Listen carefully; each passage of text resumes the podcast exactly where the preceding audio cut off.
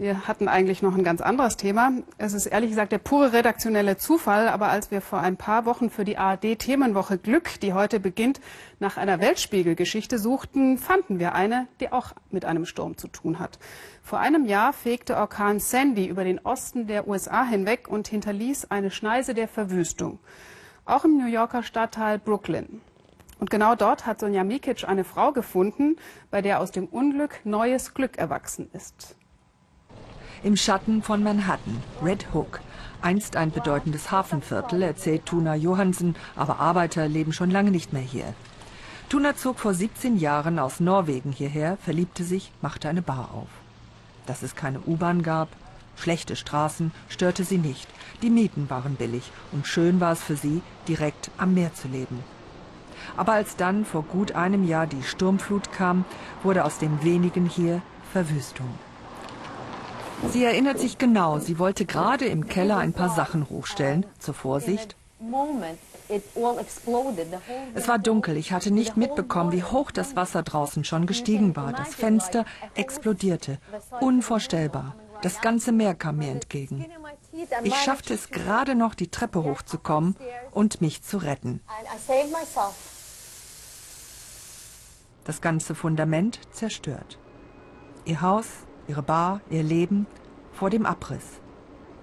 Die Kellner zapften damals Benzin aus zerstörten Autos und betrieben damit den Generator für die Pumpen.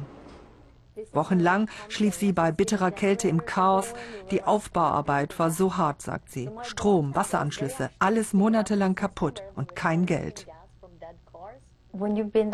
Wenn man so voller Angst war, so traurig, braucht man sehr wenig, um glücklich zu sein. Das Glück holt man sich in den kleinen Dingen. Uh, Etwas heißes Trinken nach einem Arbeitstag im Kalten oder einfach nur genug Batterien zu haben.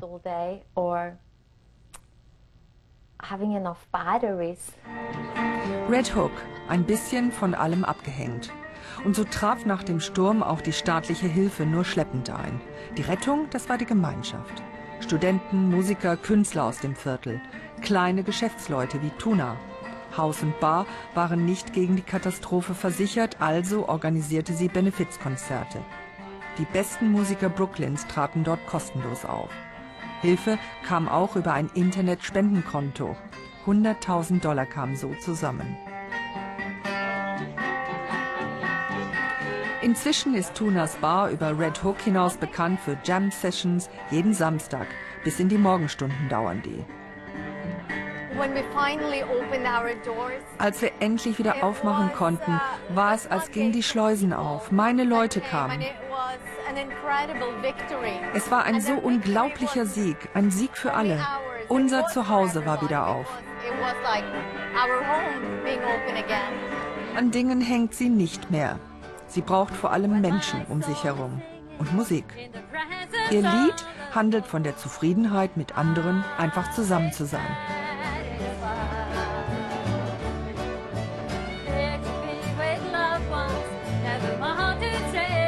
Ein anderes Glücksmoment, ganz bescheiden, ist es, täglich eine Kerze anzuzünden. Ihr Ritual seit dem verheerenden Sturm. Ich frage Sie nach Ihren Gefühlen, wenn sie die aktuellen Bilder von der Katastrophe auf den Philippinen sieht, die Zerstörungen dort. Ich denke sofort an meine eigene Lage damals. Mein Herz bricht. Die Leute da gehen durch das gleiche Unglück. Und ich hoffe nur, dass sie von irgendjemandem Hilfe bekommen. Irgendwie. Wenn man ganz knapp mit dem Leben davon gekommen ist, sucht man das Glück in der Seele. Ich bin viel spiritueller geworden. Die Beziehung zu anderen Menschen ist wichtig. Dieses kurze Leben, so wie es kommt, mit anderen zu teilen, das sind die wesentlichen Werte. Red Hook, vergessen, abgehängt, aber an jedem Samstagabend ein Ort des kleinen Glücks.